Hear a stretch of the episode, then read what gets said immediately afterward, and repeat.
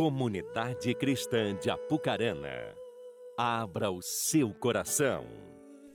Momento da Palavra de Deus. Boa noite. Vocês estão bem? Deixa meu celular aqui, o pessoal do YouTube está acompanhando lá do canal também. O pessoal não me deixa não, rapaz. Já vou avisando que a caneca eu vou levar, viu? Eu sou conhecido como Eu sou conhecido como Papa Caneca, só você ter ideia. Tem que renovar a caneca, já, já tenho uma lá em casa, quero outra. Né? É tipo livre espontânea pressão, né? Na frente da igreja, fazer o quê? Boa noite, queridos. Estava com saudade de vocês, velho. Meu Deus. Quase um ano parado. Não dá não, ficar longe de vocês, não. Pelo menos seis, seis meses no mínimo. Né? Amém? Esse ano foi top, foi não? Que ano top. É, porque se a vontade de Deus é perfeita e agradável, vai entender a perfeita vontade de Deus, né? Todas as coisas cooperam para o bem daqueles que amam o Senhor. Os que entenderam o propósito disso estão crescendo. Ah, mas está crescendo. Esse ano foi um ano de muita experiência com Deus, não foi? Amém? Amém. Eu creio que nós estamos vivendo um tempo de rompimento. Deus está nos chamando agora para romper isso. Nós vamos romper isso em nome de Jesus. Irmãos, os próximos anos, ai, ai, ai. Há muito tempo atrás eu tenho falado sobre isso nas minhas conferências. Somente os íntimos vão permanecer. Somente aqueles que têm um relacionamento com a pessoa do Espírito Santo vão permanecer. Amém? É interessante porque o ano de 2020 começou com o descente. Vocês lembram do descente? Nos estádios lotados. E eu fiquei já ligado no descente, porque eu acredito, eu acredito muito em profético, eu sou muito doido assim, eu acredito nas coisas proféticas, sabe? Eu vivo no profético. E quando eu vi o descende, eu falei, uau, está, isso, isso está profetizando algo no mundo. O Brasil profetizou algo ali. Só que interessante que depois veio a pandemia. Você reparou que foi dois extremos, não? E é interessante que a Bíblia fala que antes da vinda do Senhor, o dia do Senhor será grande e terrível. E se você estudar a Bíblia, vai ser grande porque vai haver o maior avivamento na história. Os filhos de Deus vão estar vivendo o maior derramado do Espírito Santo. E será terrível para aqueles que não estiverem sob o governo de Cristo. Então, para mim, o ano de 2020 ele profetiza o dia do Senhor. Foi grande e maravilhoso, ao mesmo tempo foi terrível. Nós vivemos os dois extremos desse ano. Amém? E agora os sinais estão apontando para a volta de Jesus de uma forma como nunca foi antes. E nós temos que nos preparar para a volta de Jesus. E a igreja que Jesus está buscando não é a igreja de Atos, queridos. Eu sei que quando a gente lê a Bíblia, Atos, a gente fica chocado com o nível de amor que eles viviam e intimidade com o Espírito. Porém, a igreja que Deus quer está buscando não é a igreja de Atos, é a igreja de Apocalipse. A igreja de Atos tinha sua mancha, tinha sua ruga, a nossa não. Essa igreja nova que Deus está levantando é uma igreja sem mancha, sem. Deus está santificando o altar, trazendo santidade sobre a igreja. Nós somos a noiva dos últimos dias, eu acredito nisso. Amém? Nós somos essa igreja e nós estamos prestes a ver um grande derramar de Deus no mundo, nas nações. Amém ou não? Essa é a minha esperança, porque a palavra diz isso. A profecia de Joel fala que nos últimos dias, antes do, do dia do Senhor, Ele vai derramar o seu Espírito sobre toda a carne.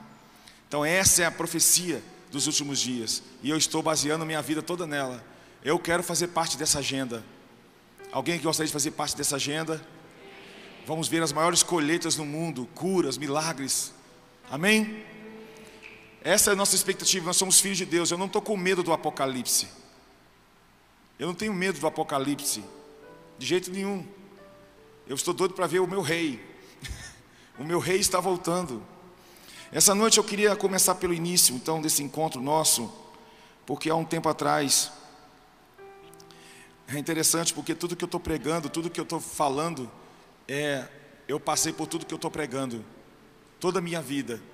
Eu sou cristão desde que nasci, e já aconteceu várias vezes aqui. Eu fui criado na igreja, dentro de um contexto evangélico, mas eu nunca imaginava que o caminho era mais estreito que eu imaginava.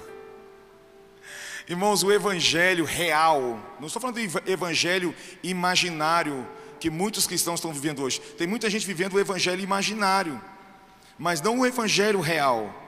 O evangelho real, cara, é só para aqueles que estão dispostos a morrer na cruz com Cristo. Para viver o evangelho na prática real. E o que deu é interessante porque o Senhor me deu várias palavras esse ano, nesse tempo de pandemia que eu fiquei em casa sem viajar. E o Senhor uma vez me deu uma palavra assim, Gideon, o seu pensamento a meu respeito muitas vezes é o que mais te atrapalha a me conhecer. Porque a gente vai criando alguns conceitos religiosos a respeito de Deus, alguns preconceitos a respeito dele, que é o que mais nos impede de conhecê-lo. E aí você vai ver que toda vez que Deus vem se manifestar a nós, geralmente ele se manifesta de uma forma que nós não esperávamos. Não que ele fez isso porque quis, não, é porque nós tínhamos um pensamento a respeito dele e que nos impedia de reconhecê-lo naquilo. Então, às vezes, é tipo aquele preconceito que existe entre um batista tradicional e um assembleano pé roxo. Se o assembleano vem na direção desse batista rodopiando e falando em línguas, esse batista se fecha. E se for Deus falando? E, é da forma contrária. Então nós temos alguns preconceitos que nos impedem de ouvir a voz de Deus, de conhecer a Deus. E eu vou dizer para você, a maturidade, o ruios, maduros, filhos maduros, eu, eu descobri que essa maturidade, eu vou falar um pouco sobre isso, que é um processo que te leva para dentro da realidade do reino de Deus. Porque quando você é levado, inserido nessa, nessa, nessa realidade, nessa atmosfera espiritual, a sua maneira de ver as coisas muda. Você passa a ver todas as coisas a partir de Deus, não mais a partir da sua alma. Então a maturidade, ela é um dos maiores benefícios que muitos cristãos poderiam experimentar. Eu descobri que maturidade é a porta de entrada para o reino. Vou te, dar um, vou te dar um exemplo. Eu sempre uso exemplos assim. Eu sempre uso o avião como meu exemplo, que eu viajo muito de avião e Deus fala muito comigo no avião. Eu estava numa fila e chegou, chegou de passar minha identidade para a mulher lá, a aeromoça, ela, Senhor, a identidade. Eu, assim, senhora. Já aconteceu isso contigo, não? Meu Deus, cadê a identidade? Não dá um arrepio na hora? Um desespero? Aí eu peguei a identidade, cadê a identidade? Meu Deus, cadê a identidade? Porque na hora do carro, de entrar no táxi, eu coloquei meu casaco dentro da mala. Aí eu abri a mala. Não, desculpa, na mala, na mochila. Aí a mochila estava casaco. Peguei, achei a identidade. Depois de 10 minutos, tinha a fila toda aí, só sobrou eu. Aí eu olhei para a moça e falei assim: só tira uma dúvida para mim. Eu não entraria nesse avião se eu tivesse sem identidade? Ela disse: jamais. Mas a passagem já tá, não está paga? O preço já não foi pago? Ela: sim, mas sem identidade você não pode viajar. Vocês entenderam ou não? O preço já está pago. Jesus, olha só, eu acho muito legal, cara, quando os caras perguntam para mim assim: Ô Gida, você acredita que a gente perde a salvação? Eu acho demais essas perguntas, cara. Eu falei assim, irmão, Deus é o penhor da minha herança. Ele se colocou como a garantia da minha salvação.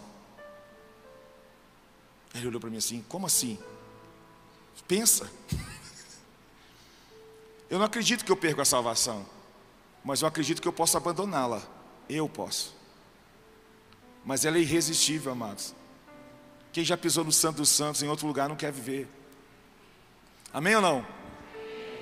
Então eu fiquei muito de cara quando ela falou isso para mim, eu fiquei muito impressionado porque existem benefícios espirituais que só acessa quem tem identidade.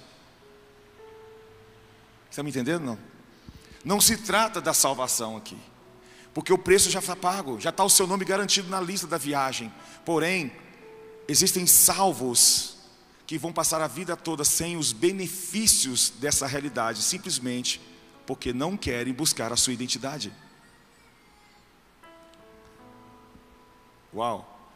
Identidade não é algo que você busca, na verdade. Identidade é algo que te encontra.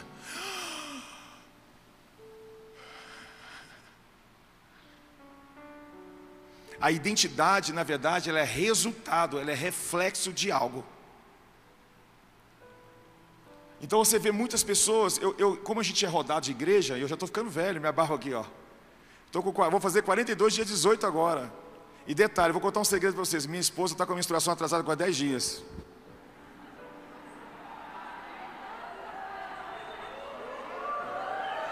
Não conta para ninguém não, tá? Aí pessoal do YouTube, não espalhe isso não.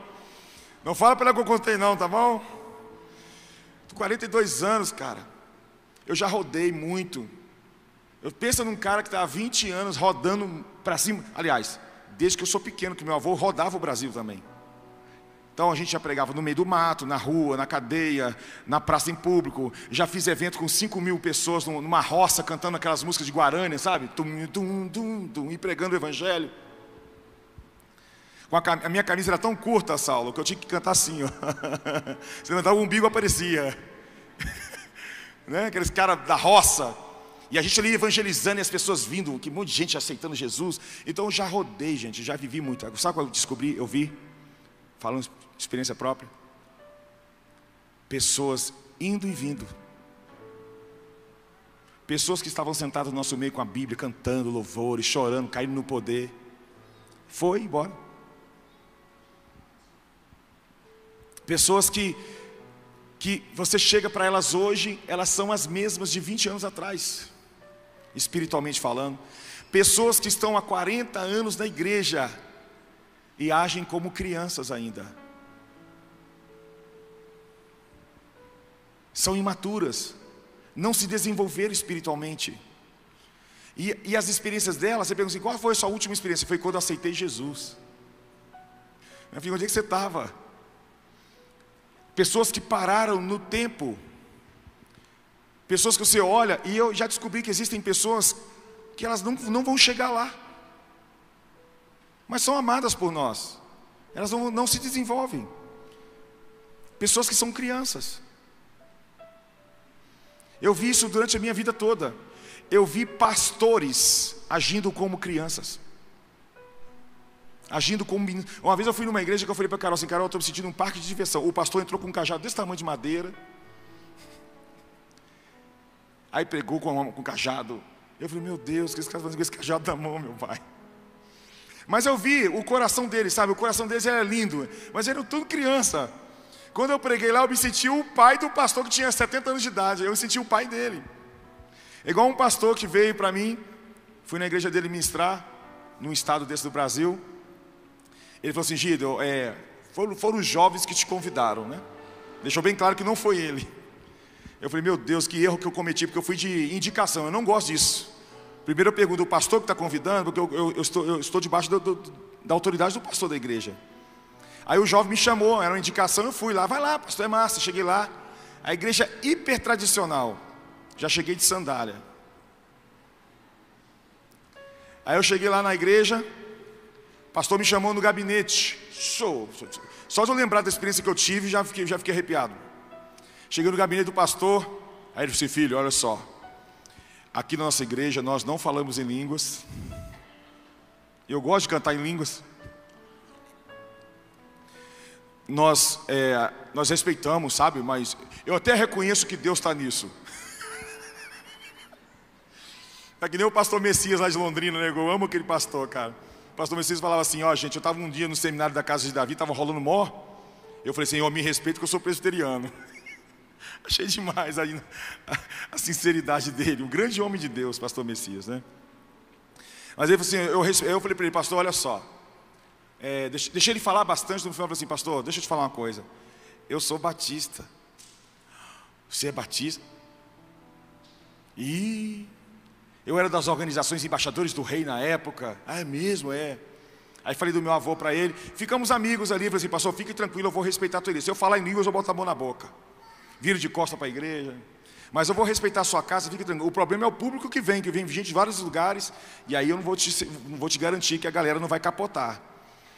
Mas eu vou te respeitar. Aí ele foi e mandou assim: Você sabe que eu tenho idade para ser seu filho, né?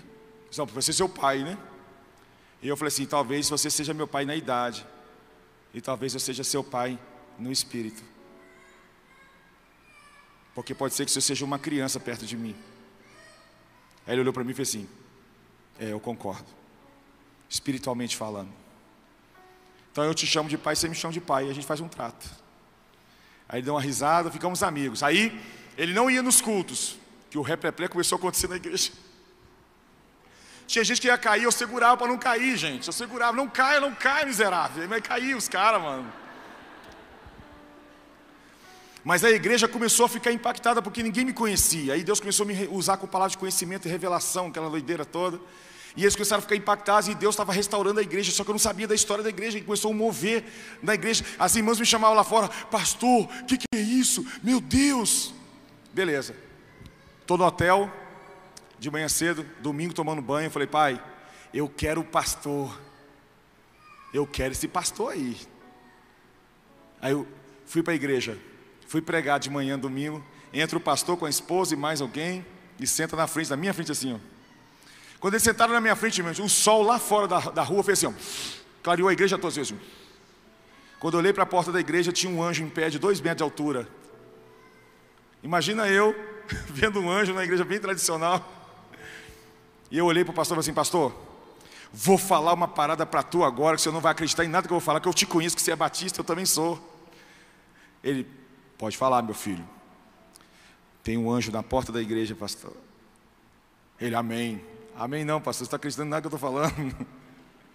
Isso é tradicional, eu sei, eu sei o, o que está acontecendo dentro do Senhor.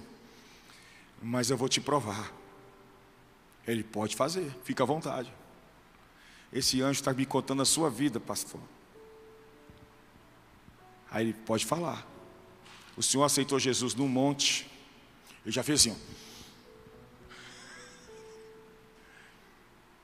E comecei a dar a palavra de conhecimento da vida dele toda, assim. Ó.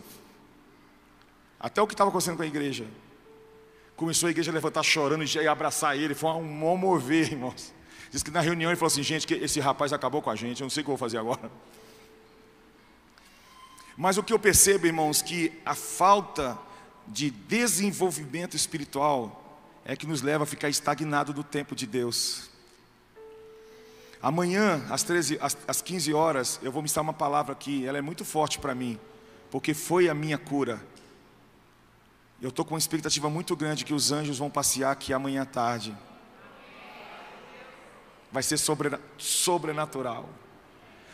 Toda vez que eu ministro aqui é sobrenatural. É fácil ministrar aqui, eu vou parar de vir aqui, cara. Aqui a gente fala assim, ah! O Saulo, o Carlão aqui, ó, fica doidão, Carlão. Estou brincando, mas é sempre muito bom ministrar com vocês.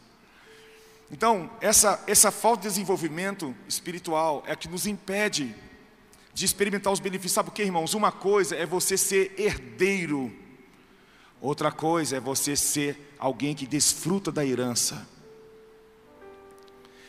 Porque é possível você ser salvo em Cristo Jesus e não experimentar agora o que um dia será. Não sei se vocês estão conseguindo me compreender isso. Porque eu vi isso na vida de muita gente. Pessoas que não se desenvolvem, não desenvolveram. Sabe por quê? Foi uma palavra que Deus me deu em Macaé, há uns dois anos atrás. E hoje eu entendo porque Ele deu essa palavra. Porque esse ano que foi de tratamento na minha vida em relação ao meu casamento, nem se fala. Meu relacionamento com meu filho. E é interessante que a pandemia, ela tirou um, os óculos da nossa visão para a gente enxergar coisas que a gente não estava enxergando na nossa vida. E como eu e Carol passamos por processo de tratamento no nosso casamento esse ano. Coisa que a gente achava que já estava tratado, resolvido, mas não estava. E a pandemia botou para fora. A pandemia não veio para afastar as pessoas da igreja, a pandemia só veio para mostrar quem nunca de fato fez parte dela.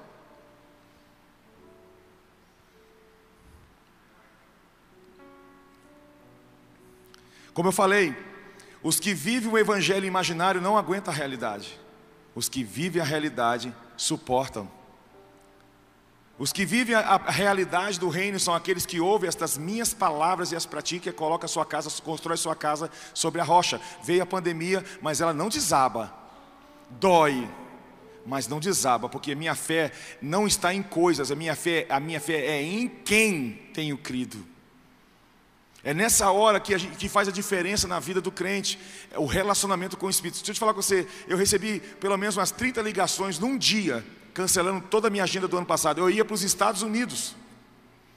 Um empresário chegou para mim assim: eu vou pagar, eu vou pagar a sua passagem, você vai para a Europa comigo, a gente vai rodar a Europa. Só que você tem que ficar uns três meses, porque são muitas igrejas que eu vou te levar. Está tudo pago, gente. Vou te abençoar. Eu quero, quero, quero que a Europa escute você. Você tem que ir lá. Falei, vou, vai com, vou, vou junto. Sou doido para conhecer a Itália. Eu queria ir lá no Coliseu de Roma, sabe esse negócio assim? Egito, eu queria subir aquela pirâmide. Eu queria viajar pelo mundo. Eu ia para os Estados Unidos, ia passar seis meses lá ministrando, várias igrejas, várias agendas. O pessoal do Mevan fechando comigo. E eu falei, ah, eu vou bom. Eu ia ministrar com o Robortella num evento grande aí no Brasil. Veio a pandemia e pá! E aí caiu todas as minhas agendas num dia. Todas. E eu pago as minhas contas com o quê? Fui lá para fora da minha casa, suando frio. Vou falar com o meu patrão aí que esse negócio está pro meu lado. Vai ter que mandar dinheiro de outra forma. Eu deito na minha rede, lá de casa, estou orando e olho para as nuvens. Deus fala muito comigo olhando para as nuvens. Eu sou, eu sou meio maluco, irmãos. Deus fala comigo olhando para as nuvens. Olha que doideira. Quando eu olho para a nuvem, tem uma nuvem em forma de uma criança deitada numa cama, descansando. Aí o Senhor falou comigo no meu espírito, sim, descansa. Quando eu falo descanso, uma irmã que nem me conhece pessoalmente me liga na hora e me manda uma oferta que eu paguei as contas do mês. E eu falei, cara, glória a Deus que eu tenho um pai que cuida de mim. E Deus usou pessoas que eu nem imaginava. Pessoas que eu imaginava que ia me ajudar não me ajudaram. E as pessoas que eu não imaginava foram que me ajudaram. E fui sustentado o ano todo. Milagre. A gente chorava, eu e minha esposa chorávamos na cozinha. Porque, cara, o bom disso tudo foi as minhas férias forçadas. Eu sou um cara que não para. Mas o que eu estou falando para vocês, cara que isso são benefícios da, de uma vida que muitos evangélicos não sabem, não conhecem. Elas têm uma vida ativa, elas oram, elas jejuam, elas dão dízimo, dão oferta, elas fazem tudo certo. E a pergunta é: Gida, por que, que eu faço tudo isso? E ainda assim, parece que minha vida está travada. Porque, irmãos, Adoração não tem a ver com o que você está fazendo, tem a ver com o que você está se tornando. E esse se tornar tem a ver com uma palavra que Deus me deu em Macaé dois anos atrás. Falou para mim assim: Gideon, se permita ser vencido pelas minhas palavras. E essa é a maior dificuldade que temos na realidade. Minha conversa aqui é com pessoas reais, não estou falando com pessoas que são imaginárias. Porque Jesus pregou para muita gente imaginário. Por isso que ele falou assim: ó, Eu vim para aqueles que sabem da realidade, que precisam de mim, que são doentes, precisam de cura. Eu não vim para aqueles que pensam que não precisam de mim.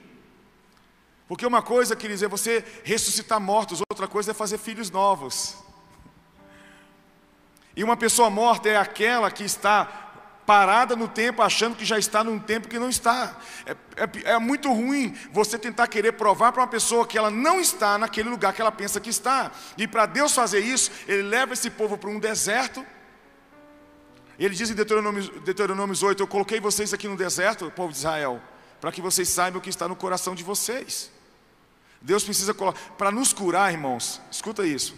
A maior obra de Deus na nossa vida não é transformar a gente em seres espirituais, que nós já somos espirituais. A maior dificuldade é transformar a gente em seres humanos. Deus precisa nos humanizar. Ele vem e fura o nosso balão, sabe aquela criança com um balãozinho e, e puf. E quando ele faz isso, ele faz com um propósito: nos transformar, transformar a nossa vida nos humaniza. Por isso que eu falo que para mim uma pessoa muito espiritual é muito humana. Uma pessoa que é muito espiritual, ela não tenta provar nada para ninguém. Quando eu vejo alguém tentando provar, provar alguma coisa para alguém, ou usa dos benefícios espirituais para agradar pessoas, essa pessoa para mim já está fora do padrão. Porque um, um, falso profeta ele não profetiza errado, sabia disso? Falso profeta ele não profetiza errado. Você não determina se um cara é um falso profeta porque ele profetizou errado você determina um falso profeta porque ele profetiza com um coração errado. Ele tem o dom, porém, ele não usa para Deus, é para ele. Então o Senhor está sempre nos administrando, porque Ele sabe que nós somos como carros que estão desalinhados. Você tira a mão do volante por algum minuto, você sai da estrada, sai do lugar, sai do caminho. Estão comigo? Romanos 8,15, por favor.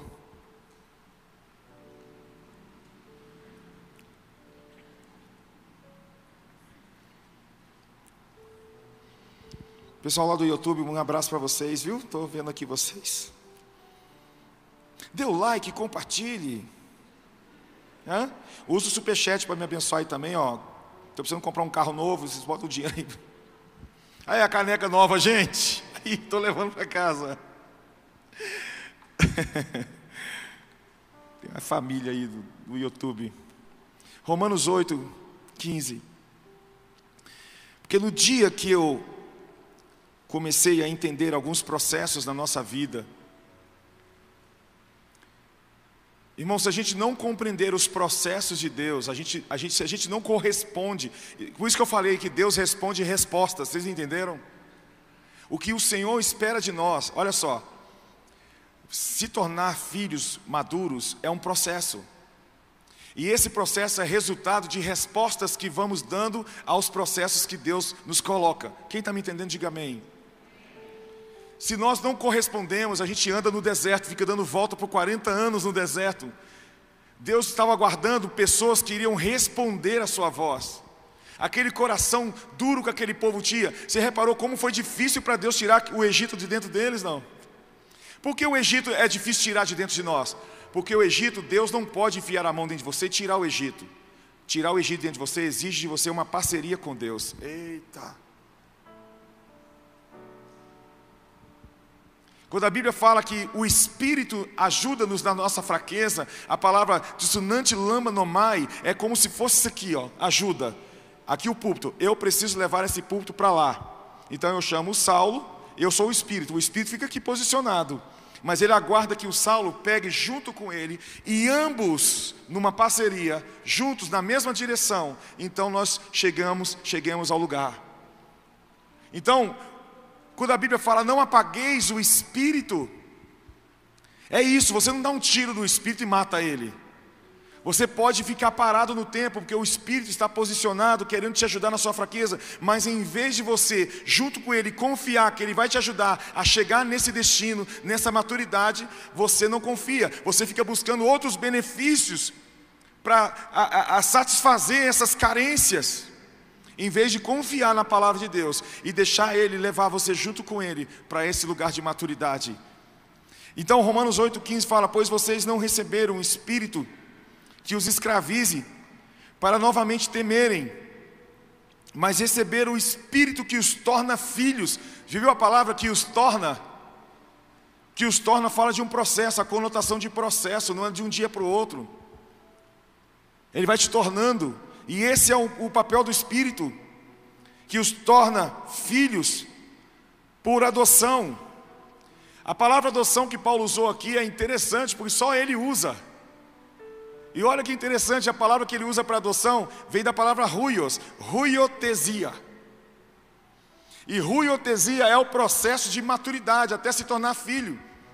Quando no, no, em Israel eles pegavam um escravo qualificado para cuidar de uma criança, que apesar dele ser herdeiro, ele não tinha ainda capacidade para desfrutar daquela herança, então ele era cuidado por um escravo, um aio, que cuidava dele até ele se tornar maduro, então ele era treinado em processo da sua vida, até que um dia então ele estava apto, porque apesar dele ser herdeiro, ele não podia viver como herdeiro, ele não podia experimentar, desfrutar dos benefícios da sua herança, apesar dele ter sido herdeiro, porque ele era menino ainda. Da mesma forma, Existem heranças espirituais, tesouros escondidos, que são benefícios para a nossa vida. Quer ver um dos benefícios da, da vida cristã? O fruto do Espírito: amor, bondade, longanimidade, mansidão, domínio próprio, todas essas coisas são benefícios espirituais, mas você reparou que são é, é fruto do Espírito? Ou seja, se não houver uma parceria com o Espírito, eu não experimento essas coisas da minha vida. E ele fala: Pois vocês não receberam um espírito que os escravize. Eu descobri que o contrário de ser filho é ser escravo. Escuta uma coisa, eu vou falar uma frase, deixa eu terminá-la. Deus não está procurando por filhos obedientes.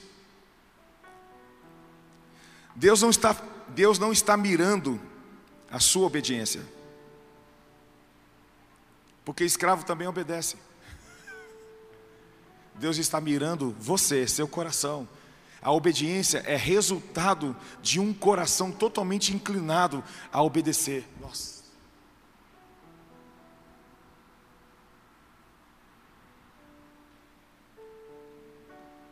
Eu, por exemplo, eu sou um, um, tipo de ministro que hoje eu não fico, eu não fico nenhuma expectativa no, nos cultos que eu ministro do derramado de pessoas caindo no chão, no chão, caindo no poder, porque a gente já viu isso tudo já.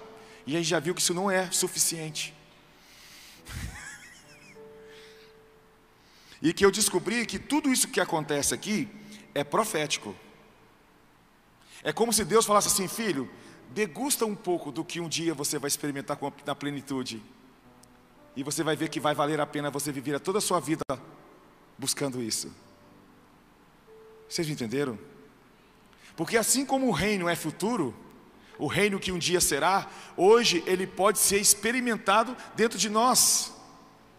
Assim como ruios, o, o, o, resultado de alguém que está em maturidade, ou já num, num nível de maturidade espiritual, é tão grande, porque o resultado é libertação, é cura, é alegria, é paz que excede todo entendimento. Tudo isso são benefícios que nos cultos ou nos nossos encontros a gente experimenta gotas disso para Deus falar assim: olha aqui o seu futuro, permaneça.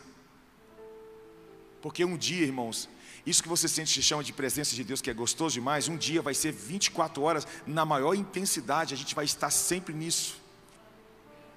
Não vai haver mais dor, não vai haver mais lágrima, não vai haver mais pandemia. Vai chegar esse dia a promessa de Deus para nós. Aleluia! Então, parece que Deus, nos nossos, nas nossas ministrações, por exemplo, eu, eu, sou considerado um ministro profético, um cara que tem uma, um, um, ministério profético. E eu já, eu já ministrei numa igreja em Sorocaba, no Rio, em São Paulo, que eu falei sobre avivamentos lá. Eu falei sobre os avivamentos e comecei a ministrar. A minha esposa saiu capotando lá de trás, veio, porque teve uma hora, irmãos, que nós experimentamos naquele dia, em duas horas, um ambiente do futuro. Eram pessoas que eram curadas. Teve um homem que voltou a enxergar. Um cara foi curado de câncer. Milagres, anjos andando no meio da igreja. Crianças eram batizadas do Espírito Santo. E ali o Senhor falou assim: o que vocês estão experimentando um dia será. Mas vocês estão degustando aquilo que Hebreus capítulo 6 fala das bênçãos da era vindoura. O que é mais top nisso tudo, irmãos, que a salvação será, mas já é. São os três tempos da salvação, vocês já entenderam sobre isso? Nós fomos salvos, estamos sendo salvos e seremos salvos. O que é interessante no reino de Deus, nas coisas espirituais, é o que, o, o que será, já é para nós. Nós podemos experimentar. Nós fomos salvos da escravidão do pecado, estamos sendo salvos, e essa palavra salvo agora é restaurados, e seremos salvos da natureza do pecado. Vocês estão comigo? Então, o processo é muito legal, porque eu já descobri que quanto mais eu obedeço ao processo, eu experimento agora o que um dia será. Então, no meu processo espiritual, o Senhor vai me dando experiências com a Sua presença, vai me dando revelações. Eu vou sendo inserido na realidade do reino de Deus e cada dia mais eu vou me tornando alguém, um cidadão do reino de Deus. Deus não está buscando pessoas salvas. A salvação é somente a porta, mas o alvo é me tornar filhos maduros, parecidos com Jesus. E quem decide esse processo, o, o, o tempo desse processo, eu descobri que somos nós. Nós precisamos corresponder com essa voz, corresponder com o que o Espírito está falando à igreja. Quem tem ouvidos, ouça o que o Espírito diz à igreja. Por que é tão sério ouvir o Espírito? Quando é que a gente vai parar de ouvir a Rede Globo e ouvir o Espírito? Quando a gente vai parar de ouvir as circunstâncias e ouvir o Espírito? Quando a gente vai parar de ouvir a alma e ouvir o espírito? Somente maduros podem fazer isso. Por isso que, olha, Romanos 8 fala: ninguém pode agradar a Deus se não for pelo Espírito de Deus. E ele fala que, que os filhos, os ruios, aí a palavra é ruios, os filhos são guiados pelo Espírito. Às vezes eu fico tão chocado a gente, quando a gente fala de coisas espirituais, eu estou falando daqui, estou falando de vários lugares que eu vou. Que parece que quando a gente fala de coisas espirituais com crente, você parece que é louco. Ué, mas nós dizemos que acreditamos num Deus que é espírito e que importa que seus adoradores o adorem em espírito.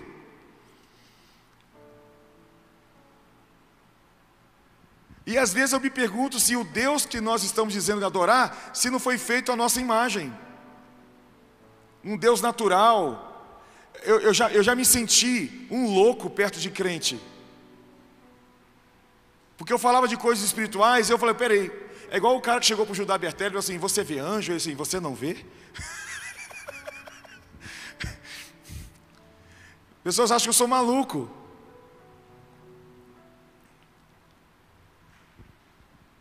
Não é à toa, queridos, que para Nicodemos, Jesus disse, é necessário nascer de novo. Aí depois ele fala que não pode, ninguém pode ver o reino se não nascer de novo. Aí depois ele muda a palavra. É verdade, verdade, digo que se você não nascer da água e do Espírito, você não pode entrar no reino. Ele não está falando de salvação. Escute isso. Ele está falando de você entrar agora no que será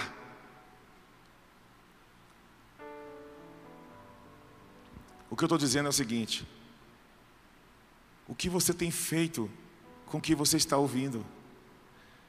A Carol foi no seminário do Randy Clark, na época, que a gente recebeu algumas palavras sobre milagres, que a gente ia ser usado com cura. A Carol assim, vou lá no Randy Clark. Viajou para São Paulo de carona. Chegou em São Paulo, no primeiro dia, o Senhor assim, falou, falou para ela assim: O que, que você está fazendo aqui?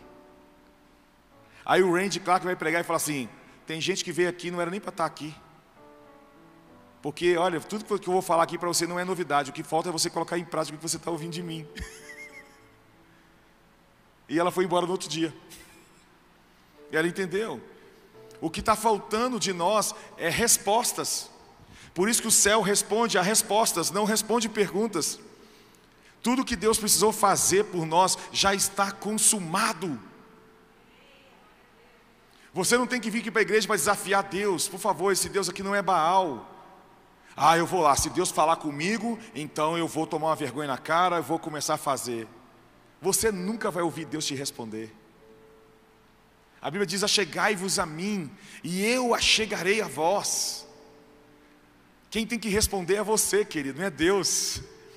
Ele já enviou seu filho na cruz, já morreu na cruz por você, já liberou todas as sortes de bênçãos espirituais em Cristo Jesus, está tudo liberado pela graça, não é de graça, mas é pela graça já está liberado para a sua vida. O que falta, você já sabe. Não adianta você querer conhecer um caminho se você não está disposto a andar por ele. Se você não está disposto a trilhar por esse caminho.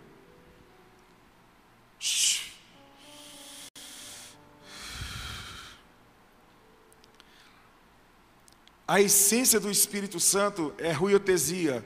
O que, que é isso? Toda a obra do Espírito em nós visa uma coisa só: nos amadurecer. Só que essa maturidade, entenda uma coisa, essa maturidade, ela não é natural. Essa maturidade não é porque, não, então para ser maduro eu vou voltar a ser firme na igreja, eu vou fazer, vou, vou voltar para o ministério, vou, isso não vai te gerar maturidade espiritual.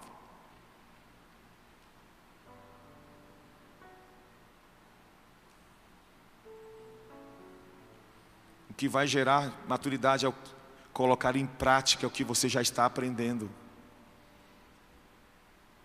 É ir para sua casa e falar: Eu vou mudar meu comportamento.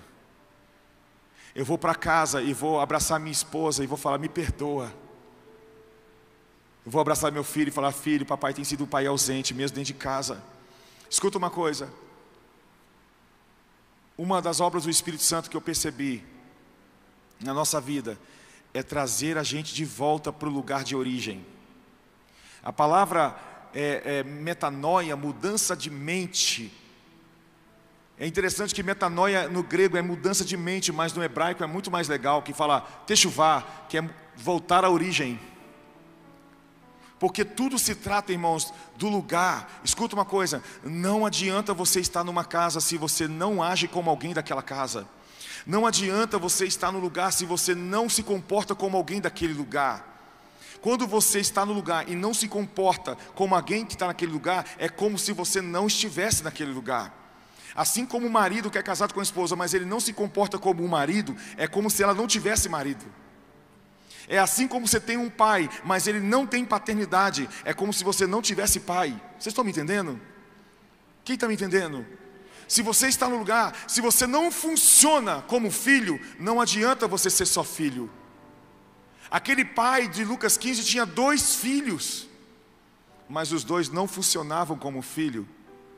E o que determinava se eles funcionavam ou não? Eles já eram herdeiros. Amém? Mas eles não funcionavam. O que, determina se ele funcionava ou não? Relacionamento com o pai. Quer ver uma coisa? Quando o filho volta para casa, é muito interessante. Porque o pai sai correndo ao encontro dele, o abraça. É interessante isso, porque eu descobri que quando Jesus, por exemplo, João 14 falou, eu vou para o céu, ele falou que vou para o céu, ele falou, eu vou para o Pai.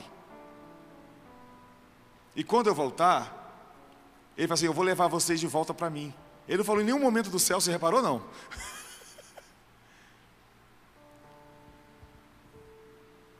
Ele falou: Eu levo vocês para mim. Eu vou para o Pai. Por quê? Porque o dono da casa é a própria casa. Aquele filho não estava voltando para um lugar, ele estava voltando para uma pessoa. Porque ele, ele estava naquele lugar, mas era como se não estivesse. Quando o pai disse, o seu irmão estava morto para o irmão mais velho, ele estava dizendo, seu irmão estava morto para alguém que também já estava já está morto. Ele estava morto porque ele não funcionava como filho. E tem muitos de nós, no nosso meio evangélico, que não funcionam. É como um rádio desligado no culto.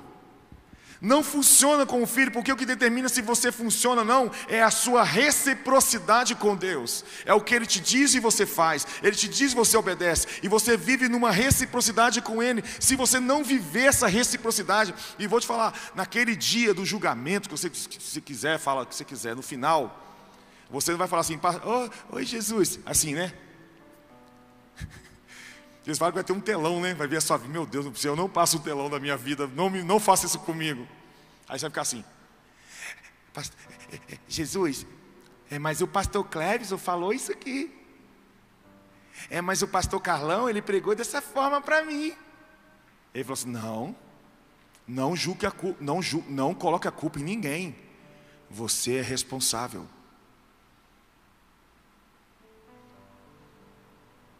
Com o que você fez. Ele falou assim: Gabriel, liga para o Clevson.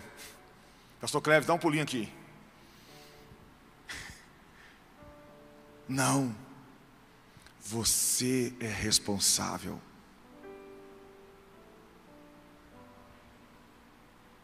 Que palavra ruim que eu estou pregando no primeiro dia, né, mano? Tinha que ser que as palavras assim, receba! E pega o paletó e joga. Ah! Hashtag Caraca, que culto foi esse? Mas irmãos, eu descobri ao longo dos anos com maturidade que determina o culto se ele foi espiritual ou não. Nunca foi as manifestações do espírito. O que determina é o quanto você foi, você foi transformado por esse culto. E isso você não demonstra aqui. Você demonstra em casa. Lá você vai revelar o quanto você crê tudo que você está dizendo aqui. Existem dois lugares que você, você revela o quanto você está acreditando tudo que você está ouvindo: na sua casa ou no momento da oferta.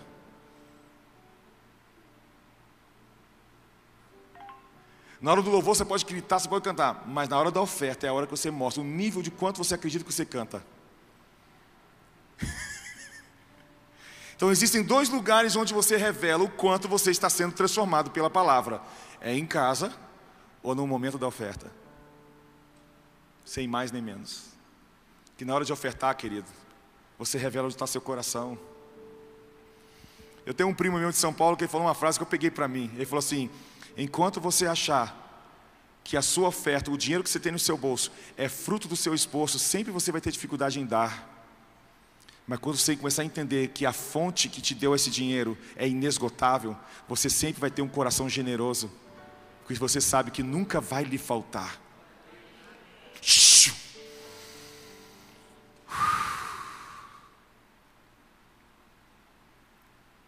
O convite de Jesus essa noite é: você quer voltar para o lugar? Em Lucas 15, ele conta três parábolas. Ele fala do, do filho pródigo, e depois ele fala da dracma perdida. Depois ele fala do, do, do, do da, ah, primeiro ele fala da centésima ovelha, né? Depois a dracma perdida e depois ele fala, Jesus conta a parábola do filho pródigo. E nas três, nos três parábolas, Jesus disse que quando um pecador se arrepende, ó, há uma festa no céu. E eu sempre achei estranho, mas peraí, cadê o arrependimento da ovelha? Porque foi o pastor que pegou, deixou, a centésima, deixou as 99, foi buscar a centésima e quando encontrou, colocou em seus ombros. E o Senhor me deu uma palavra. Nesse dia que eu estava orando sobre esse texto, o Senhor falou assim: Gide, você não entendeu? O verdadeiro arrependimento acontece quando você se permite ser achado. E Paulo fala que ele foi achado nele, ou seja, existe um lugar onde você é achado pelo Pai, e esse é o lugar original, onde você nunca deveria sair desse lugar. E vou te falar, tem pessoas que foram embora para longe,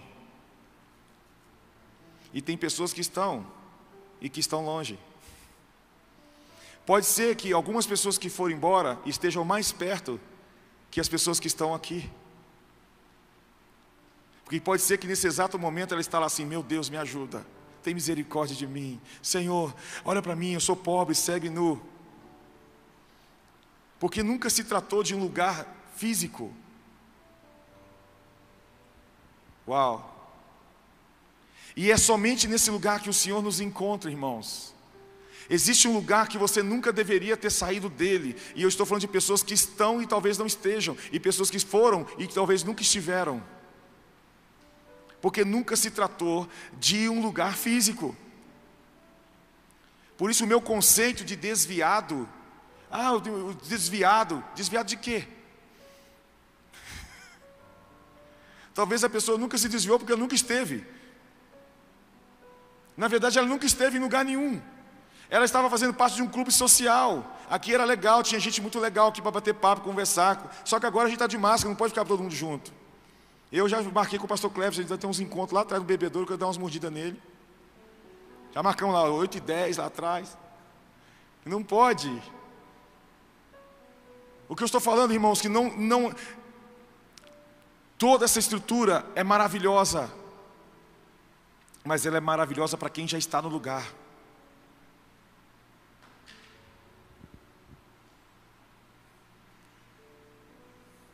Porque o que determina se você está nesse lugar é o quanto você está se permitindo ser curado, ser tratado por Deus, querido.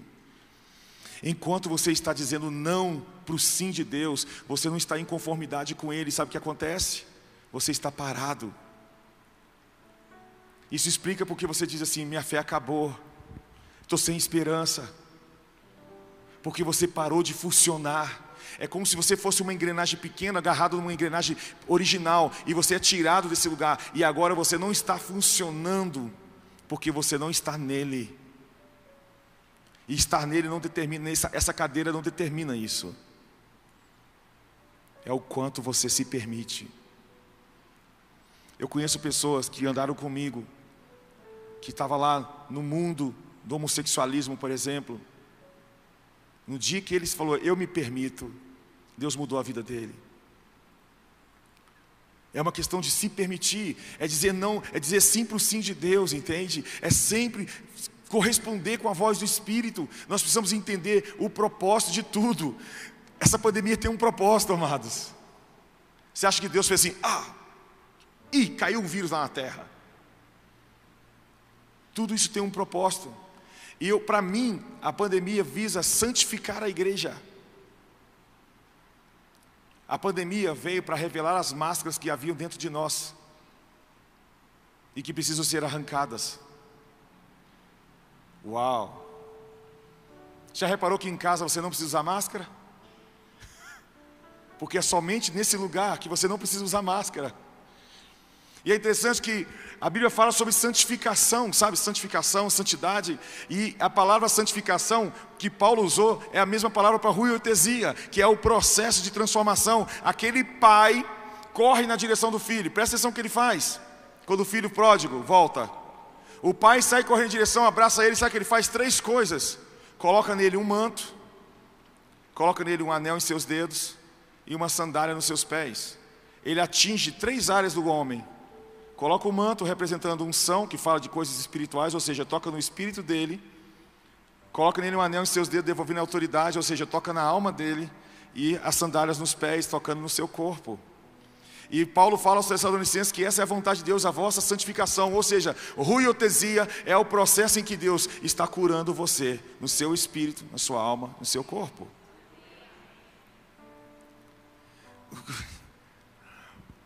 Você reparou que o pai não levou ele para dentro de casa para colocar roupa nele? Primeiro o pai dá a ele as roupas, depois leva ele de volta para o ambiente, porque é só depois dele fazer isso que você pode experimentar a casa de verdade. Aquele filho estava naquela casa tanto tempo, mas desejou ir embora dela porque ele nunca esteve na verdade. Agora, quando ele volta para casa, curado, transformado, sendo transformado, ou seja, capacitado para experimentar. Quando ele estava em casa era como se fosse a primeira vez. Quem está comigo, diga amém. Uau! Por que, que o Espírito está mandando falar essas coisas aqui, né? Eu estava no hotel, eu falei, pai, eu quero ouvir teu Espírito. O que isso quer dizer para os meus irmãos? Eu ouvi dentro de mim assim: fala com eles do lugar. Porque você reparou uma coisa? De quem era aquela roupa daquele, daquele que o pai pegou para ele? De quem era aquela fazenda? Porque ele vendeu a parte dele. A outra parte era de quem? Do irmão mais velho. Aquela roupa era do irmão mais velho.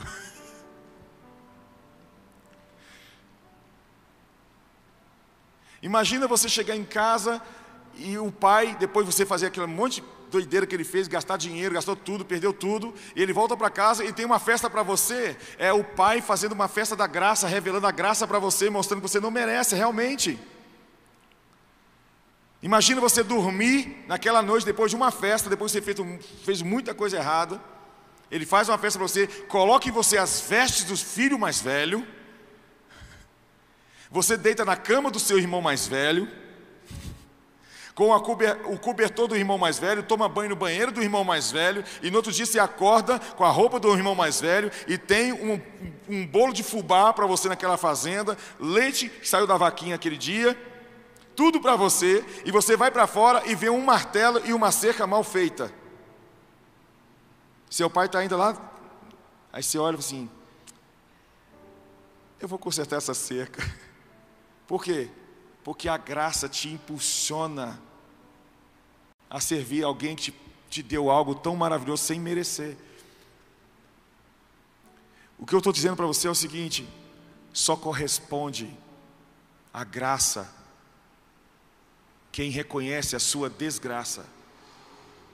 A palavra desgraça não é palavra não, irmãos, é ausência. O convite do Pai para nós é você precisa corresponder com o Espírito. Maturidade espiritual não se alcança com o tempo de igreja.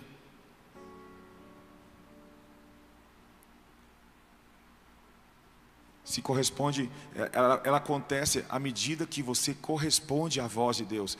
Eu por isso que eu estou falando, Deus não está querendo uma pergunta, Ele quer uma resposta.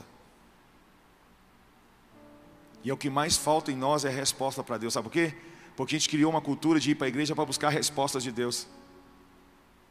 Uau! Eu vou para a igreja, hoje Deus vai me responder. Então a gente vem para cá, qual é a resposta de Deus para mim? Deus vai falar comigo, Ele vai me responder. E os anjos estão aqui. E qual é a resposta que você vai dar para Ele? Então a gente criou uma cultura de ir para a igreja para buscar como se Deus fosse o médico ou o mecânico, que a gente só busca quando a coisa está ruim. Vamos lá buscar uma resposta dele. Por isso que as pessoas se afastaram. Porque quando elas não encontram respostas, elas vão embora. Porque elas ficam que nem o povo de Egito: Deus não fala mais comigo. Então vamos criar um bezerro de ouro. Então a gente desenvolveu a cultura assim: vamos lá buscar uma resposta. Hoje Deus vai me responder. Mas Deus não quer te responder. Ele já te respondeu com o seu filho, amados. O Espírito, ele te acompanha. Na sua casa, no seu quarto. Eu vou dizer para vocês, as maiores experiências com Deus vai ser no quarto da sua casa, no seu, no, lavando louça. Alguém já teve experiência lavando louça aqui? Levanta a mão. Está lá assim primeiro, você está assim, né? Um prato, dois pratos. Eu começo sempre pelos pratos, pelos maiores, né? Eu odeio lavar garfo, cara. É muito. E lá em casa tem três pessoas e tem 40 copos na pia. Que ficou preguiça de lavar um e pega o outro. Depois tem um monte, né? Faz ter 200 pessoas na minha casa. Eu estou lá lavando a louça para Carol. 6, 6 horas da manhã. Que eu acordo todo dia 6 da manhã. Aí eu vou lá. De repente, né? Eu falo assim: hum, deixa eu botar um celularzinho aqui, botar uma musiquinha, né? Aí tá lá. Meu Deus é Deus de milagre, Deus de promessa. Que é porque eu estou assim. Caminho de... Que a meu filho.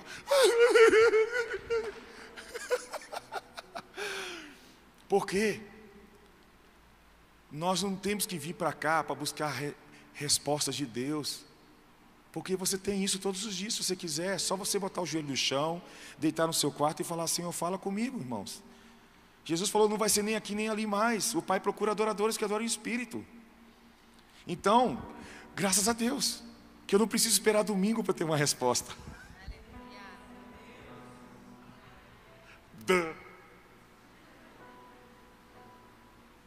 Então, se a gente vem com a motivação errada, Deus não vai fazer nada. Nós não viemos para aqui para buscar resposta de Deus. Eu não estou aqui para buscar a Deus. Irmãos, eu não busco Deus mais. Eu já encontrei, poxa. O que eu busco é conhecer e fazer sua vontade. Mas tem pessoas, já reparou, você faz o apelo, é são as mesmas pessoas. O religioso, ele faz um esforço para alcançar aquilo que já é dele. Pai, eu tenho trabalhado tanto para você, você nunca me deu um bezerro. Assim, ô cabeçudo, a fazenda toda é sua, rapaz. Às vezes a gente se pega esforçando para encontrar em Deus o amor dele. Como assim? Se ele me amou quando eu era seu inimigo, imagina agora. Um dia eu estava orando e eu, eu, eu sou assim. Eu nunca realizei um seminário, nunca, em 20 anos, que eu sentei numa mesa e assim, vou preparar uma palavra para pregar nesse seminário. Nunca fiz isso. Sabe por quê? Porque todas as minhas pregações são fruto das minhas experiências no meu dia a dia. É fácil pregar quando você está vivendo aquilo. Concorda? É fácil no YouTube pegar uma palavra do Luiz Hermínio com a do Luciano Subirá, juntar uma frase, juntar uma coisinha e vir aqui pregar um sermão, isso é muito top. Mas, irmão, nada melhor do que emanar de Jesus. Nada melhor, é fácil falar do amor do Pai. Eu me preparo sim, eu leio bastante livro, eu estudo, eu leio a palavra, tudo isso é como se eu construísse uma biblioteca. Aí quando eu estou pregando, o Espírito Santo assim, Gira, agora fala sobre isso aqui, meu filho, vai lá, fala isso aqui agora. Cita a frase de A.W. Tozer, vai, meu filho.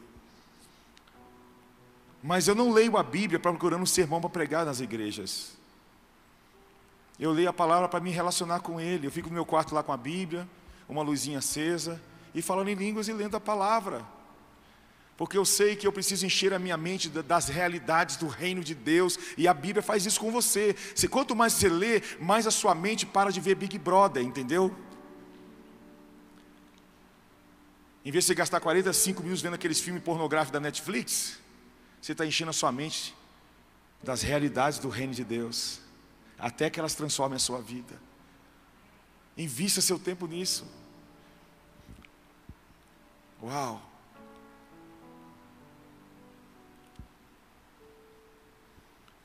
Essa noite, nós vamos mudar nossa mente. Eu não vim buscar uma resposta de Deus, eu vim ser a resposta que Ele precisa de mim. Eu sou a resposta, Pai. Pai, eu já sei que o Senhor me ama, eu não estou aqui procurando o seu amor, não estou procurando aqui o Senhor dizer para mim alguma coisa. Eu quero ser a resposta disso, eu quero responder o que o Senhor já está dizendo para mim. Isso é a maior dificuldade que nós temos, irmãos. É responder a Deus, ser resposta. Deus não está aqui para satisfazer minhas carências. Carência não é algo que precisa ser suprido, carência é uma doença, precisa de cura. E às vezes a gente traz as nossas carências para Deus, estamos nos relacionando com Ele através das nossas carências. Ah, eu preciso de, eu preciso porque eu não aguento ficar sem namorado, Senhor, fala comigo, me dá um namorado, Senhor, me dá. Aí, porque estamos fazendo errado, a gente não consegue compreender porque que a nossa vida não se desenvolve, porque estamos fazendo errado. É a palavra diz isso. Nós fazemos errado, nós vamos com a motivação errada para a igreja. As nossas motivações estão erradas. Por isso que as coisas não acontecem. O que o Senhor está buscando de nós é uma resposta, irmãos. Eu preciso responder. A pandemia aconteceu. Meu coração veio para fora. A ponto de dar murro na minha, no meu peito. Eu falei, eu vou corresponder. E sabe o que aconteceu? Eu vou sair dessa pandemia dando up na minha vida. Melhorado como marido, como esposo, como pastor, como ministro. Mais unção, mais palavra, mais. E eu tive experiência forte demais esse ano. Ixi! Oxi! Por quê? Porque eu aprendi que eu preciso responder a tudo que o Senhor está fazendo seja bom ou ruim aos meus olhos, mas eu preciso corresponder. Senhor, o que o Senhor está dizendo? Eu quero corresponder ao Senhor. Pai, o Senhor está dizendo para eu procurar aquele fulano e pedir perdão? Eu vou, sem justificativa, porque eu preciso corresponder com a Sua voz, porque à medida que eu respondo ao Senhor, o céu me responde também.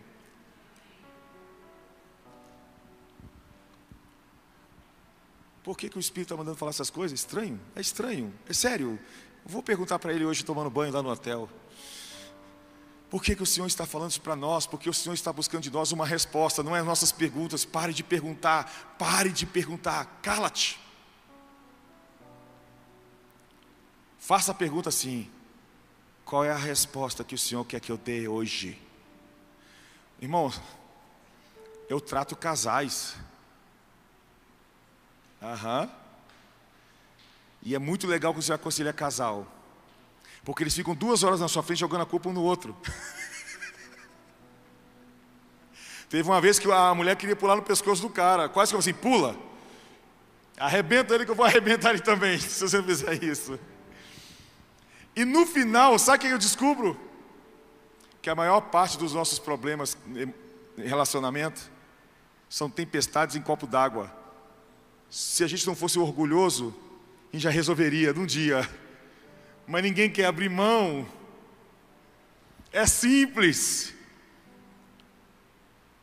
É simples. Uma mulher milionária, amiga minha, falou assim: Gido, se meu marido fosse pobre, mas que ele pelo menos olhasse nos meus olhos quando falasse comigo, eu, era, eu seria uma mulher feliz. Cara bonito, rico, o que, que adianta? Não funciona não funciona. O que, que adianta você ser orgulhoso e não ouvir sua esposa? O que, que adianta você não funcionar como pai para o seu filho? O que, que adianta? Tudo que nos impede é o orgulho. É só orgulho. Sabe o que eu descobri? Eu, eu preciso atentar porque minha mulher fala. Às vezes ela tenta me dar umas dicas assim, ó, dica, dica número um. Eu sou sanguíneo, entendeu? Eu sou aquele cara assim, rapaz, eu preciso comprar um computador. Aí entra um dinheiro, já entra no Mercado Livre, e aqui, compra! A mulher fala assim, não, Gide, faz o seguinte, espera, vamos esperar. Vamos ver se talvez ele encontre o melhor. Já comprei. Aí vem o computador tudo errado. Aí vem minha mulher, essa aqui é a pior parte. Ela, eu avisei. Então eu, eu, descobri que eu preciso me atentar. Deus colocou a Carol na minha vida, eu preciso ouvir, porque eu sou sanguíneo. Aí vem um profeta, irmão, tem um profeta amigo nosso que ele, ele fala, ele olha para as nuvens e te entrega a palavra de conhecimento. Esse meu amigo, ele olha para as nuvens e te entrega a palavra. Ele nunca errou uma. O nome dele é Silvio, amigo meu, profeta. Ele é trombeteiro, ele fica no meio da montanha tocando trombeta, prega para os índios, cara é doidão. Foi lá em casa. Aí teve um dia que teve um profeta lá em casa lá que orou por mim e para a Carol. Aí no final ele falou assim: Eu tive uma visão com você, Gídio. Você estava, você estava voando e a Carol segurando sua mão. E ela com o pé no chão. Eu disse, ah, eu já entendi. Porque se deixar, irmão, lá em casa eu fico assim, ó.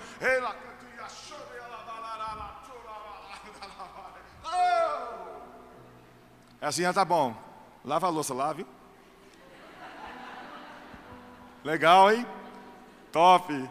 Deus, amor, um anjo me visitou no quarto. Muito legal. Quem falou? Falou isso, cara. Foi top. Iluminou o quarto todo. Foi um negócio legal, amor. Amor, olha só. A conta de luz está atrasada. E...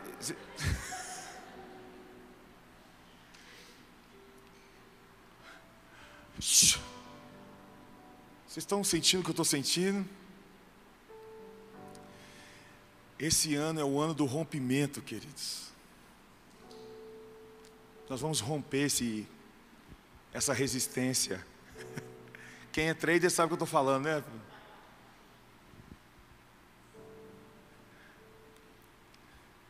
Esse ano, queridos, olha para mim. Se você responder a tudo que o Senhor fez e falou, você vai romper essa resistência da sua vida. Você vai ver o fruto.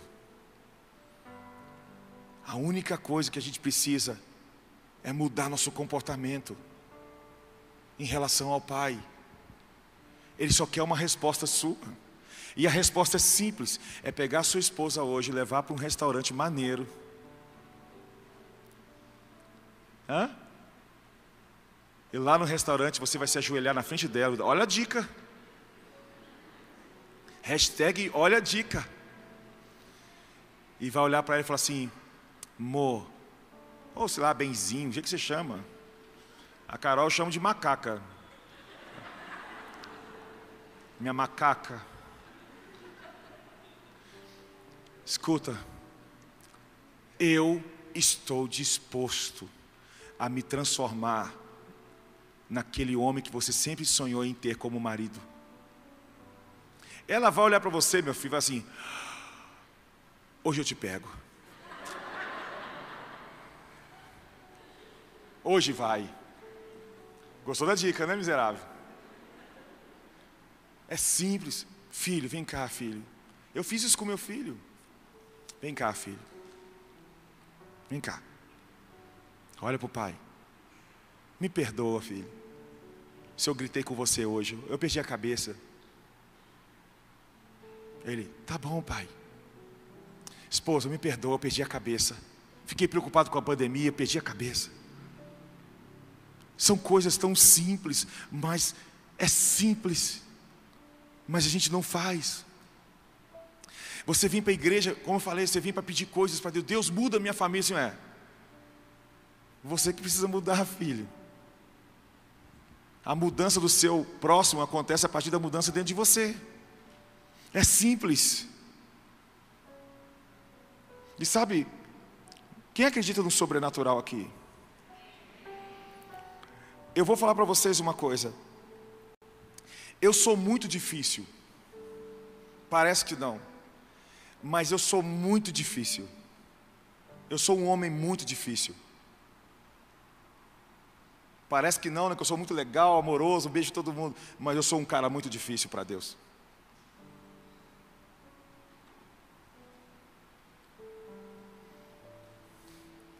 Aí sabe o que Deus faz comigo? Ele fere meu orgulho, me humaniza. Eu fui lá no Luiz Hermínio, ano passado, e eu não fui nem para ver, eu falei, para o Luiz, falei, Luiz, eu não vim para te ver. Eu vim para ver o Reuel, né? O Reuel era da casa da Davi, fiquei na casa do Reuel. Mas foi tremendo a, a conferência, sete mil pessoas, foi muito forte que Deus fez. Dandu que estava lá, revi alguns amigos da casa de Davi, foi muito top, muito. Mas no sábado pela manhã Deus me jogou da cadeira. Eu caí, irmãos, para eu cair, me respeite, eu sou batista. Rapaz, eu caí com cadeira, eu quebrei três cadeiras. Imagina esse marmanjo caindo para trás. Eu, irmão, se você me ver cair no poder, é Deus da terra. Que eu sou muito genuíno, amados. Eu não forço espiritualidade para nada. Se é real, é real e acabou. Eu caí para trás, eu fiquei uma hora aos gritos e Deus falando comigo. E eu falei assim: é, é dessa forma que Ele faz comigo. Ele tem que fazer eu cair. Me joga no chão, me chama de lagartixa. Que eu sou muito difícil. Às vezes Deus está falando assim: é isso, é isso, e eu fico, ah, retardado, sabe? Acorda, cabeção. E muitas vezes ele usa a minha mulher para isso. Para me sentar e falar: vem cá, vamos conversar. Vamos tratar isso aqui. Na hora. Aí depois. Aí há uma semana meditando naquilo. Aí eu volto, eu estou disposto a mudar. Como meu pai, eu tenho uma experiência com meu pai que fala exatamente isso aqui. Meu pai brigou comigo na casa, eu morava com meu pai, ele brigou comigo. Fiquei ferido, machucado. Mas ele estava certo, eu estava errado. Sabe o que eu fiz? Com raiva, fui lá para a laje, que meu pai, meu pai, queria que eu tirasse os pregos das madeiras da obra, para ele desamassar e né, recuperar os pregos. E eu, não, não, não, não. Vai ficar sem comida vai ficar sem comer, porque eu sou dessa época, entendeu? Eu sou da época que meu avô cuspia assim, ó. Vai lá, se secar, já era. Fica sem janta, e ficava mesmo. É, beber na gargala, era pimenta na. Aí eu, sabe o que eu fiz? Fiquei com tanta raiva, fiquei triste com a raiva do meu pai. Eu subi na laje, peguei um martelo e comecei a desamassar os pregos. Um monte de madeira, tirava os pregos, Quase uma hora ali no sol. Que é porque quando eu li, meu pai estava na escada olhando para mim e falando assim: ó. É exatamente isso que eu sou com Deus. Não sei se você também é assim. Por que, que o Espírito de Deus está falando essas coisas? Eu tenho para mim que ele não está procurando uma pergunta da igreja de Apucarana, ele quer uma resposta. Qual é a resposta que vocês vão dar a partir de agora, depois de tudo que aconteceu esse ano? É que vai determinar o nível de alcance e maturidade que vocês vão alcançar, porque essa igreja vai amadurecer. Aliás, o Senhor está dizendo para mim que vocês estão amadurecendo anos em um ano.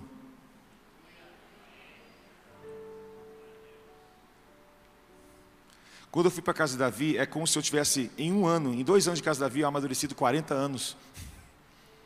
Que eu saí da casa de Davi com uma maturidade que em um ano lá já tinha, entende? Que o determina não é o meu tempo, mas a minha resposta.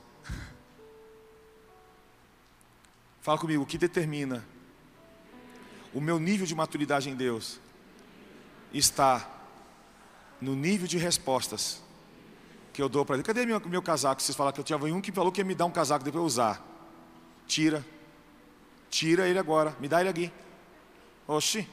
Dá aqui, rapaz. É, cavalo dado não se escolhe dente, não, irmão. Tá bom? Oxi. Depois eu quero saber mais, tá? Menorar, hein? Não devolvo, não. Show de bola, trabalho missionário aí, os caras aí, tudo doidão. Pô, amanhã eu vou usar, viu?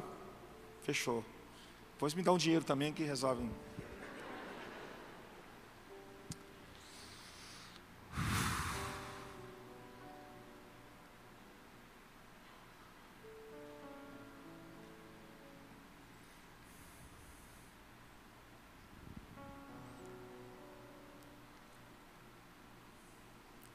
Eu.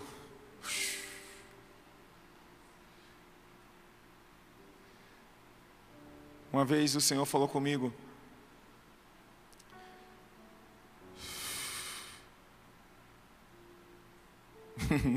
Pessoal assim, pessoal YouTube assim, meu, eu e meu marido somos assim também.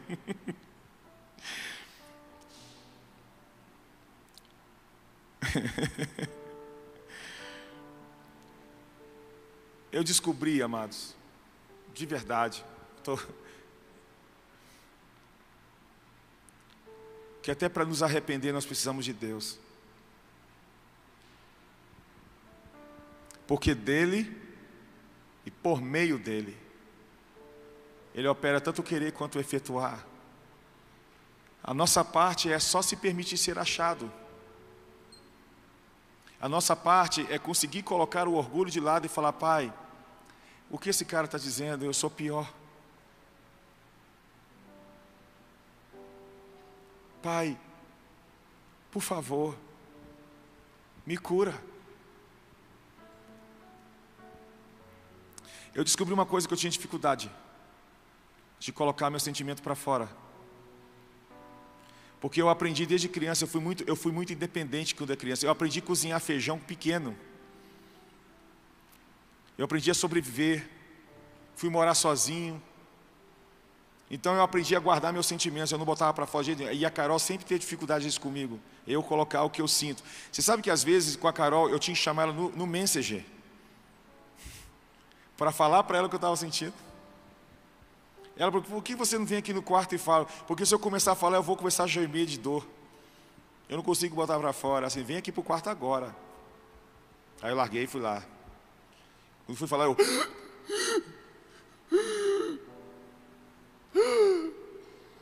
Põe para fora. Porque eu passei a minha infância assim, guardando. Homem não chora. Homem não põe para fora. Então, quando eu choro, eu, eu sou forte. Eu sou muito forte. No dia que eu consegui pela primeira vez, até ela chorou.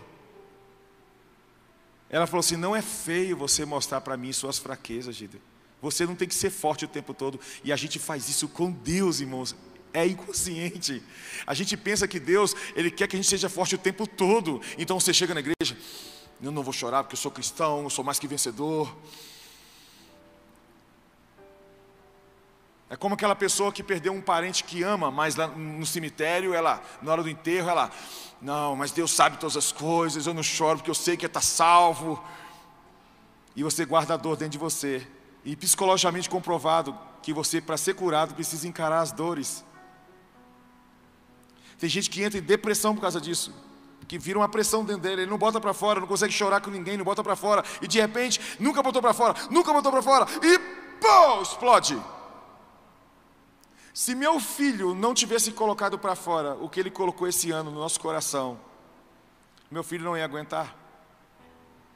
Graças a Deus que ele tem paz. Ele fala assim, pai, eu, eu pensei num palavrão hoje, pai, porque eu fiquei com ódio do fulano. Agora imagina se ele não coloca isso para fora. Ou uma criança fala assim, pai, eu, eu, eu tive pensamentos, veio pensamentos que eu sou homossexual, que eu sou gay. Mas ele tem pais que não saber ouvir isso, então ele guarda. Aí o diabo fala, opa, encontrei uma oportunidade, porque essa criança não tem com quem conversar. Como um menino no Rio de Janeiro que a gente estava tratando, sabe o que aconteceu? O pai dizia assim: se meu filho for gay, eu mato. E ele foi procurar ajuda. Lá em casa. E ele, travado. Entrou em colapso. Porque não tem com quem conversar, abrir o coração. E se ele pudesse abrir o coração e falar, pai, desde pequeno, pai, eu, eu tenho pensamentos. Talvez ele teria sido ajudado. Vocês estão comigo? A gente faz isso com Deus quando a gente vem para a igreja. É exatamente isso que a gente faz com Deus, ó.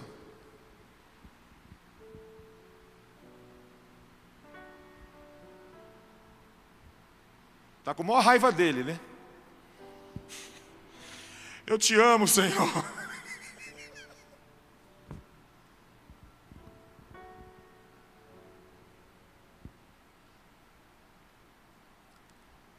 Senhor, eu, eu, Mas no fundo, eu estou sem fé, estou com raiva. Mas não abre. Isso vai entrar dentro de você. Isso vai virar uma bomba. Isso vai explodir uma hora. Porque não põe para fora. A gente faz isso direto com Deus. A gente às vezes não é sincero com Deus. Sinceridade. É porque esse rapaz falou assim, ô Carol, mas eu, eu, eu, eu xinguei Deus, eu falei palavrão. Ela falou assim, Ih! eu já lutei karatê com ele.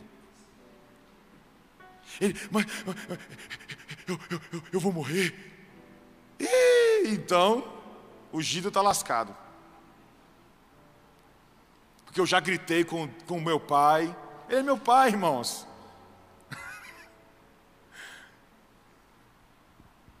Já, já bati no volante do meu carro. Não, não faça isso comigo, é nas minhas agendas. O pastor Cleverson não pode cancelar isso agora. Não fiz isso não, tá? Exemplo. Para o carro na rua, vai para fora do. Ah! Por que não? Isso faz bem. Eu, por exemplo, quando eu estou nervoso, é assim. Se eu estou muito nervoso, se eu der um murro na parede da minha casa, passa na hora. É, puf, balança a casa toda. Glória a Deus, passou. Por quê? Porque eu sou um cara que põe muito para dentro, entendeu? Então, eu tenho que comprar aquele negócio de luta. Tem algumas empresas que tem isso, né? Você coloca lá um. Você está com raiva. Puf, trader então.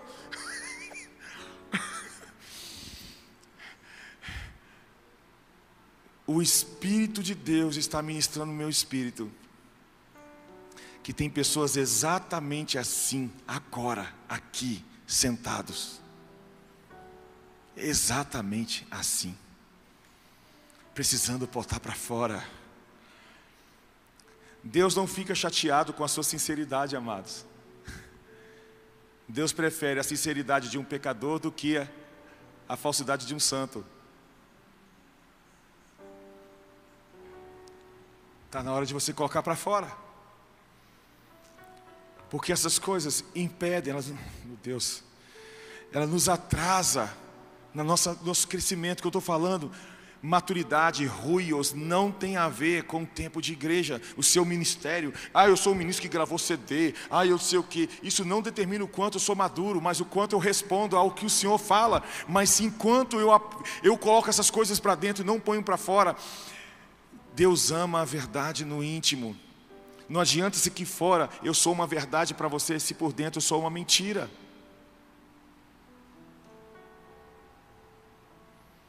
Tem que botar para fora. Eu fui curado na minha vida esse ano de coisas que eu nem imaginava que eu tinha. Mas foi difícil para Deus falar comigo, porque eu sou muito orgulhoso. Isso faz parte da nossa natureza, nós somos orgulhosos.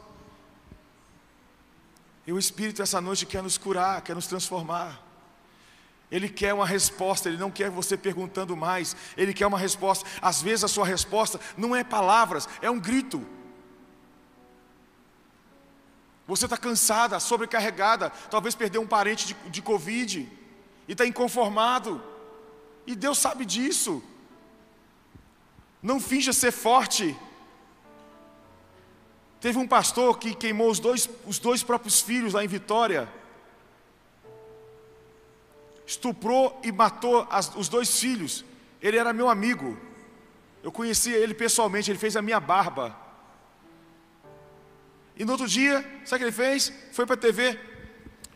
Não, que Deus tem um propósito nisso, nós vamos ganhar a cidade com isso. Aí, aí a Polícia Federal falou: opa,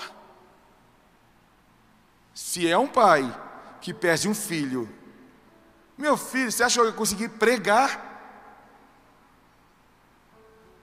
O cara pregou na igreja. Deus tem um propósito.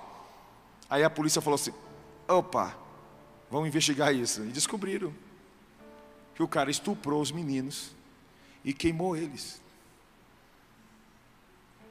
Esse cara tinha problemas dentro dele, mas ele nunca botou para fora. Ele tinha uma máscara de crente, era pastor. Amoroso, muito amoroso. Mas ele tinha um problema dentro dele, de pedofilia e etc, e etc. Mas ele nunca colocou para fora. Uma hora isso explodiu.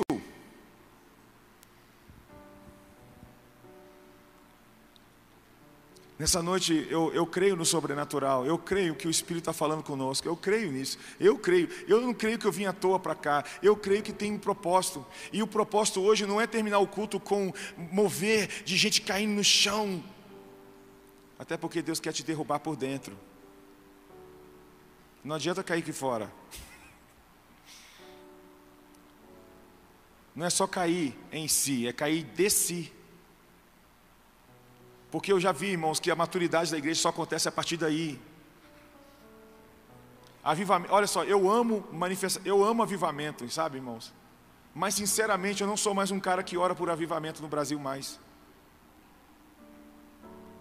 Eu não quero mais avivamento. Avivamento é visitação, eu quero habitação de Deus. O melhor vinho, irmãos, não é o novo. A gente fica pedindo vinho novo, vinho novo, vinho novo, faz outra vez, vinho novo, vinho novo. Mas o melhor vinho não é o velho? E o vinho velho não é aquele que passou pelos processos?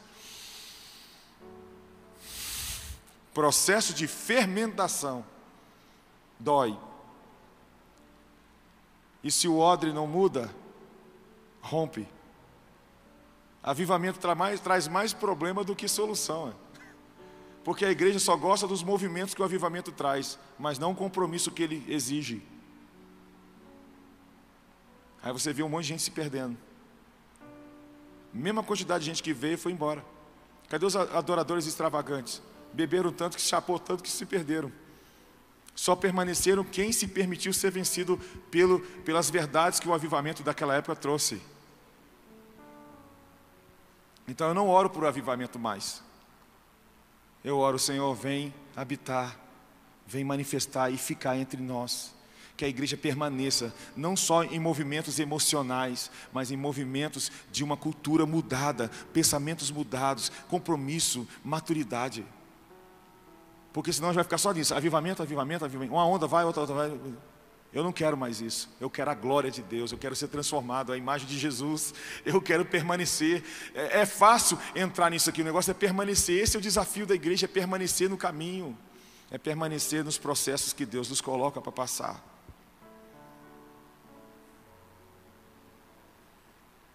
Fala comigo, papai não quer de mim essa noite uma pergunta. O papai quer uma resposta. Aumenta o teclado, por favor. Deixa eu dizer para você: se você pedir ajuda do Espírito, Ele vai te ajudar. Se você pedir ajuda do Espírito, Ele vai te ajudar. Porque muitas vezes, irmãos, quando eu estava muito orgulhoso, que eu entrava no meu quarto, teve um dia que eu entrei no quarto eu comecei a dar murro em mim. E falei, pai, eu não quero mais ficar sofrendo as consequências dos meus atos. E às vezes não é, não é os atos, não são atos, não são atitudes, são comportamentos. Às vezes não é, não é a questão de agir, eu ajo errado, é a forma como eu me comporto diante dos tratamentos de Deus. E aí sabe o que eu fazia? Espírito Santo, me ajuda, me ajuda, me ajuda, porque eu não tenho força, eu não consigo. Aí quando eu sentava na poltrona, começava a orar, de repente eu sentia a presença de Deus no quarto. E Ele me quebrantava.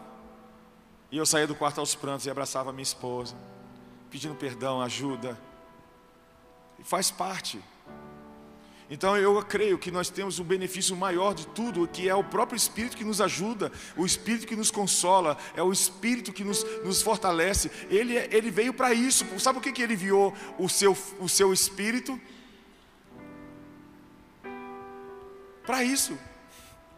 Ele não fala porque Deus amou o mundo de tal maneira que deu um livro para você. Ele deu o seu, o seu filho para você. O espírito do seu filho está aqui porque nós não temos capacidade. Olha só, você não tem capacidade para melhorar a sua vida. Você não vai melhorar por si mesmo. Então, ele falou: "Então eu vou colocar em você o meu espírito e ele vai ajudar você na sua fraqueza". Agora, quando você disser que você é fraco, aí eu sou forte e o meu poder opera na sua fraqueza. Então, a única coisa que você precisa dizer, é, pai, eu sou fraco, eu sou eu preciso do teu espírito. Isso, põe para fora. Põe para fora. Isso, põe a, põe a dor para fora. Põe para fora.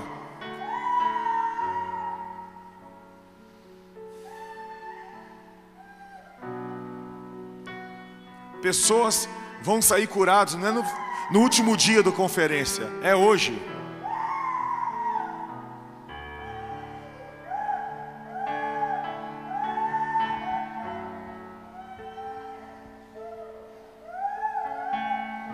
Põe a sua fraqueza, pra, olha para mim, põe a sua fraqueza. Eu sei que você está de máscara, mas tira a máscara do coração e fala: Senhor, eis aqui eu.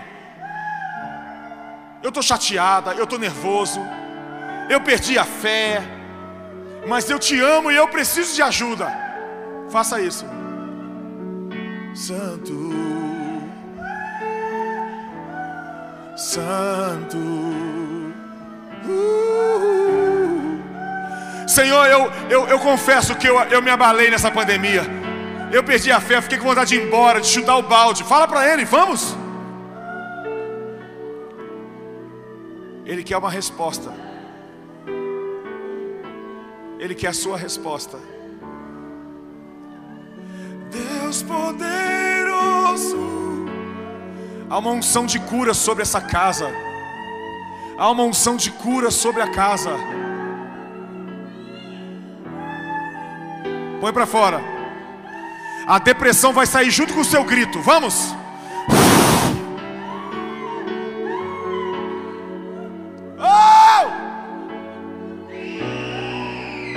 põe para fora, vamos. Põe para fora, vamos.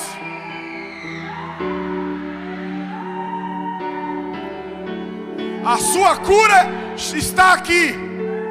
Ele só quer a sua resposta. Fala, Senhor, eu te amo. Eu não consigo viver longe de você, mas eu confesso que eu fiquei muito triste.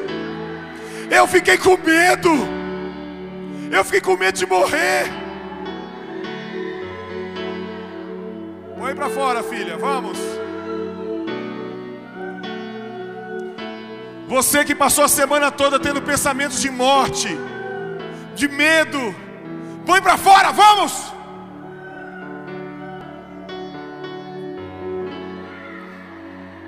Abraça Espírito Santo.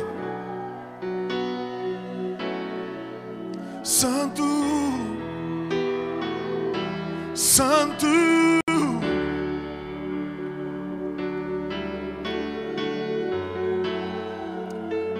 Isso, filho, pode chorar. Tem pessoas aqui que não choravam há meses. Pode botar para fora, deixa as lágrimas sair. Eu sei o que você está sentindo, você não sabe nem o que dizer, então põe para fora, deixa gritar, deixa chorar. Ele não está nem querendo as suas palavras, ele só quer a sua sinceridade.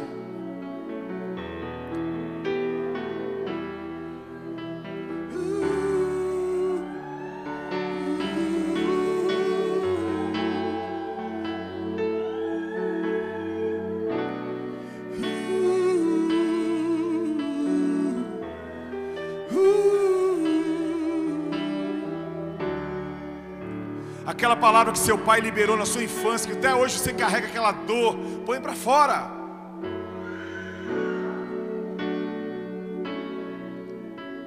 A dor que você guardou quando você foi abusada, e você guardou essa dor dentro de você por muito tempo, põe para fora. Cura, papai, pai, libera os teus anjos de cura que não seja só o ato emocional, mas aproveita essa porta que se abriu, Pai, e entra nesse lugar escuro e cura essa mulher, cura esse homem, cura esse jovem, cura essa criança, cura, Senhor. Cura essa senhora, essa pastora, esse pastor, cura esse jovem. Santo.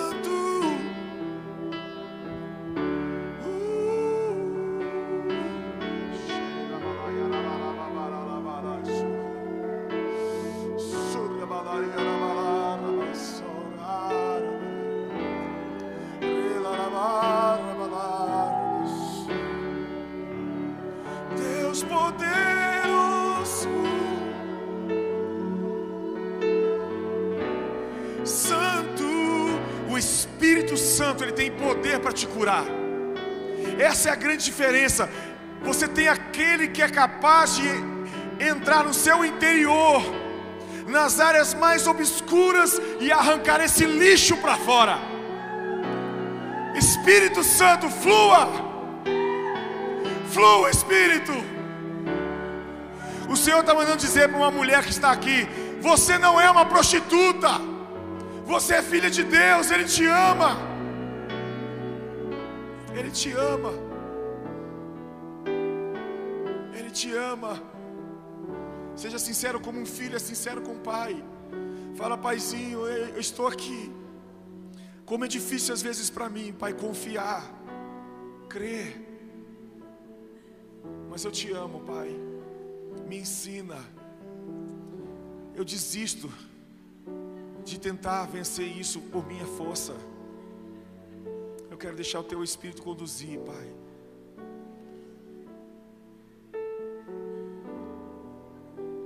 Paizinho. Sabe que eu estou vendo no meu espírito pessoas com as linhas emboladas e o Senhor está desembolando linhas essa noite. Linhas que estavam emboladas. E o Senhor está desembolando a sua alma.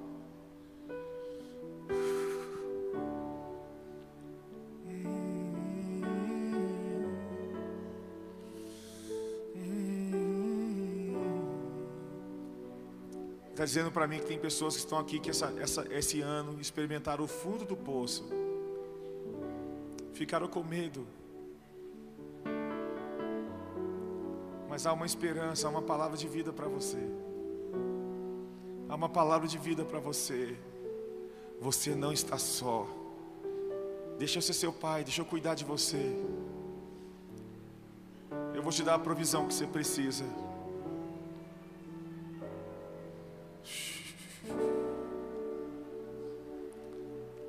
Vou deixar o teclado tocando. Você dá uma resposta para Deus. Se você quiser se ajoelhar, deitar no chão, dê sua resposta, amém? Eu vou deixar o microfone, deixa o Espírito conduzir.